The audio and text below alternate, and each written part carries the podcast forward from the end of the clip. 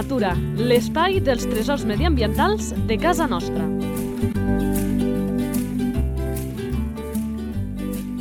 Un espai conduït per Francesc Balanyà. Molt bones a tots i a totes, benvinguts a una nova edició del Llei de Natura. Això vol dir que coneixerem un nou animal de casa nostra, un dels tresors mediambientals que tenim en aquest país tan divers a nivell d'hàbitats i, en conseqüència, a nivell faunístic. D'això se n'encarregarà, ens torna a acompanyar, ens agrada molt que sigui així, el director tècnic del Centre de Recuperació d'Amfibis i Rèptils de Catalunya, el Joaquim Soler. Molt bones. Molt bones. Que ja ens portava un animal eh, estigmatitzat la darrera vegada i avui ha volgut mantenir aquesta línia, que és la que ens agrada al programa, perquè el que volem és revertir aquesta situació. El coneixerem molt ràpid aquí, a la fitxa tècnica. La fitxa tècnica. Nom comú. Serp verda. Nom científic. Malpolon monspesolanus. Caram! Esperança de vida. Doncs mireu, el, aquí al CRARC, en el centre de recuperació, en tenim una que porta més de 25 anys amb nosaltres. Ja ens podríem calcular que aproximadament uns 30 anys hi arriben fàcilment. Caram, també. Alimentació. Carnívora, depre depredador. Hàbitat. Doncs amb hàbitats variats. Eh? Mm, És, realment és una, és una serp tot terreny. La trobem, la podem trobar en llocs de secans, de conreus, de zones eh, properes a bosc, eh, zones d'arbrat agrícola, de grat forestal, arbrat forestal esclarissat, és una tot terreny. I aquest fet de ser tot terreny eh, fa que també la veguem al conjunt del país? La podem veure al conjunt del país. És la serp, juntament amb la serp blanca, és l'espècie més abundant a tot, a tot el país. Reproducció. Neixen d'ous, és, és ovípara, eh, posen 10, 15, 20 ous, depèn de la, de la gran que sigui la serp. Salut de l'espècie.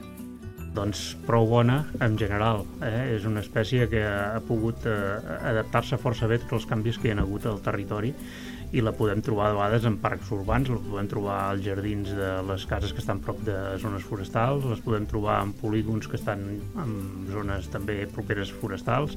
Per tant, és un animal que pot passar desapercebut a molts llocs i realment està extès en el territori. Curiositat. Doncs com totes les serps, eh, no tenen parpelles, no poden tancar els ulls, van amb els ulls oberts. Problemàtiques. Relació amb els humans. Doncs la relació amb els humans ha estat sempre molt difícil, no d'aquesta serp, sinó de totes les espècies de serps, sobretot en el món occidental. Eh? Penseu que en altres cultures les serps poden, han arribat a ser divinitats i aquí han sigut l'encarnació del, del mal sempre.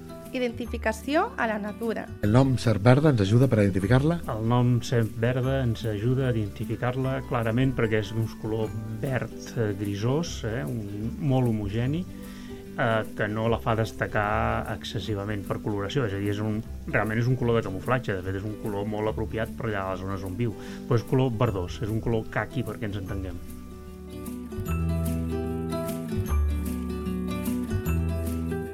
Doncs el que dèiem a l'inici, el Joaquim ens ha portat un altre animal estigmatitzat i ja ens agrada una serp verda que entrarem ara a conèixer una mica més.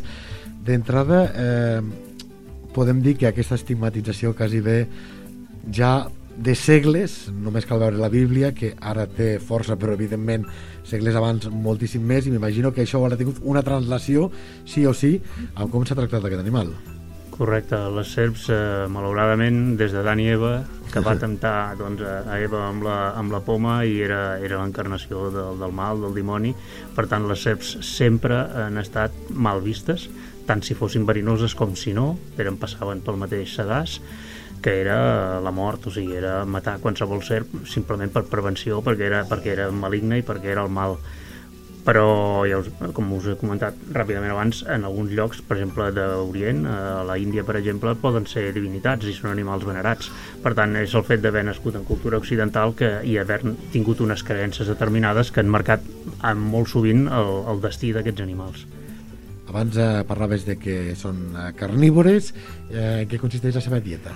La dieta bàsicament està composta de petits rosegadors, rates, ratolins, talpons, talps, eh, però bueno, també de tant en tant cacen alguns ocells, nius, eh, ocells, i també de vegades doncs, eh, conills eh, petitets o as grans, perquè també aquestes serps poden arribar a fer 2 metres 40 de gran, o sigui, realment és una, la serp més gran que podem trobar a Europa.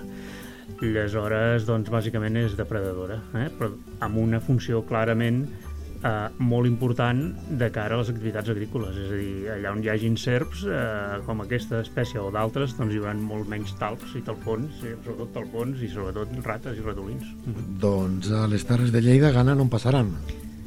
Efectivament, hi ha molts llocs que realment són, són plaga els talpons i fan molt de mal, doncs eh, si hi ha serps, doncs amb això ajuden.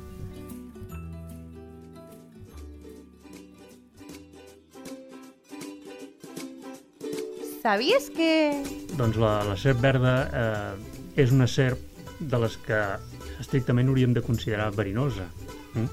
Però anem a matitzar-ho. És a dir, no és igual que l'escurçó, que és també una serp que és verinosa, que té els ullals a la part de davant del morro, uns ullals grossos. Que el, el que ens venen a la foto, a la, a la sí. imatge aquesta que ens fem ara mateix. Correcte. Eh? I els ullals grossos a la part davant del morro, que el mossegar és el primer que enganxen, eh, o sigui, estan fets per, per realment inocular ràpidament el verí. Aquesta serp verda tenen els ullals a la part de darrere de tot de la boca, pràcticament a la zona de la gola, darrere de tot, i són, no són gaire grans, i tenen verí, i aquest, però les possibilitats de que aquesta serp et mossegués voldria dir quasi que tu li posessis el dit dintre la boca expressament, eh? és a dir, les possibilitats de que mossegui són molt, molt minces i com tots els verins tenen una funció a l'hora de, de caçar i de començar a digerir les preses que han, que han caçat. Uh, en aquest sentit no, se li, no es diu mai que és, o no es diu quasi mai que sigui verinosa però val la pena tenir-ho clar eh? o sigui, uh, no la molestem no ens ha de fer res, una ser marxarà quan ens veurà però sí que ho poden ser eh? clar, eh, m'ha vingut una imatge de quan era petit al col·le que et deien que l'única serp verinosa que havia al país era l'escurçó, trenquem el mite Sí, sí, clar, s'ha de matitzar, és a dir, és una serp que si diguéssim que no és verinosa mentiríem, per tant ho hem de dir, diem-ho clar, però en tot cas que les possibilitats de que et mossegués i volés verí són tan baixes quasi com eh, molt improbables, potser és més fàcil que caiguis d'un avió marxa que no pas que et mossegui, però en tot cas existeix la possibilitat, sobretot en exemplars que podrien tenir més possibilitats serien els exemplars de gran mida, eh? un exemplar de 2 metres, metre 80 ja s'ha d'anar en compte clar, eh, jo m'imagino la, la funció dels, dels ullals davanters que ens explicaves amb una serp, eh, els que el, eh, tenir-los darrere, com aquesta serp verda, mm. què és? Perquè quan atrapen eh, l'animal eh, acaba d'anestesiar-lo? Quan l'atrapen, el que fan és mossegar amb els ullals darrere. Intenten mossegar al màxim, obrint al màxim la boca per inocular el verí i, i anar-lo, eh, lògicament, el, el, van, el van matant, no? es, va, es, va, es va morint enverinat i és, una, és afavorir la, la, la captura de, en si de la presa que, que està fent, eh? sobretot en preses una mica grans. Natura a punta de llengua. Doncs en aquesta secció lingüística de la llei de la natura el que farem és aturar-nos amb el nom científic eh, d'aquest animal, que ens recordarà ràpidament el Joaquim, perquè aquí també tenim això, alguna història lingüística.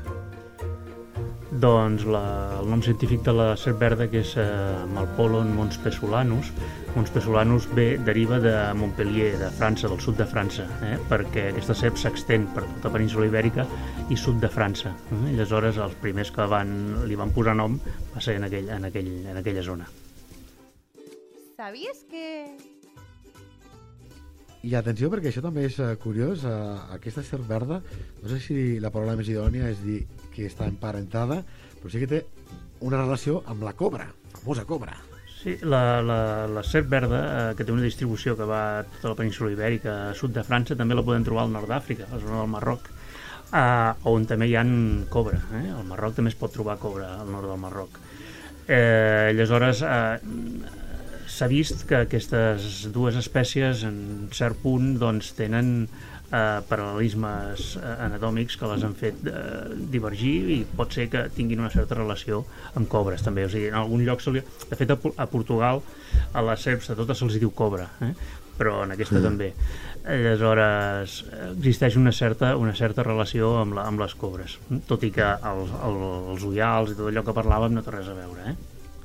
Anem amb la muda, perquè també no deixa de ser curiós que hi ha gent que li atribueix quasi poders màgics. Jo conec algunes persones que, que doncs, sempre s'ha de portar una muda de serp a la butxaca. Ja sabeu que la muda és aquest canvi de pell que fa la serp, però mm, sabem d'on ve aquest, aquesta també, diguem-ho així, atracció cap a les mudes, que, que, o aquest element màgic que se li dona a, a les mudes?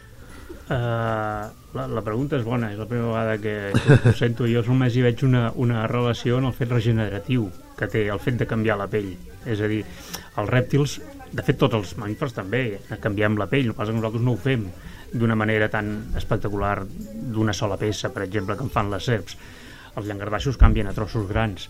Doncs la, les serps canvien tota la muda sencera, com si es traguessin un mitjó, començant pel cap i acaba sortint per la cua, eh, la muda. Doncs és una manera que de regenerar tota aquella pell antiga, ells van creixent, els resulta més fàcil treure-s'ho tot de cop.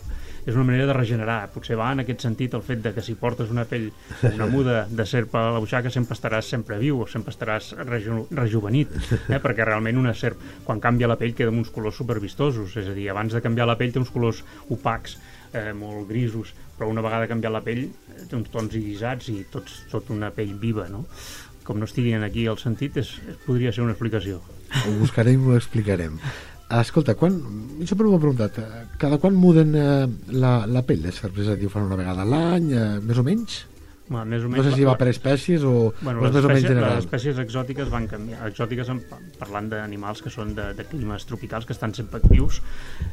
Aleshores, eh, aquests canvien aproximadament cada dos mesos estan canviant la pell clar, en, el, en les espècies autòctones com la serp verda i altres que es concentra la seva activitat entre la primavera i principis de tardor doncs poden arribar a canviar pues, un parell de vegades la, la pell eh, perquè està en funció de, de la seva activitat. Doncs igual que en l'anterior programa tot un luxe parlar amb el director tècnic d'aquest Centre de Recuperació d'Amfibis i Rèptils de Catalunya, director tècnic, Joaquim Soler, moltes gràcies de veritat, i a veure si seguim parlant, que ens agrada molt aquests uh, rèptils i amfibis que moltes vegades són els grans oblidats de la nostra fauna autòctona. Doncs esperem tornar-hi.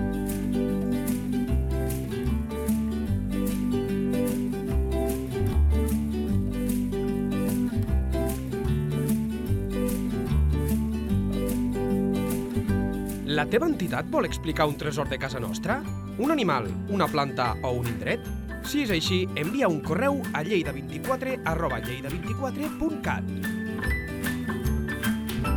Lleida Natura, l'espai dels tresors mediambientals de casa nostra. Un espai conduït per Francesc Balanyà.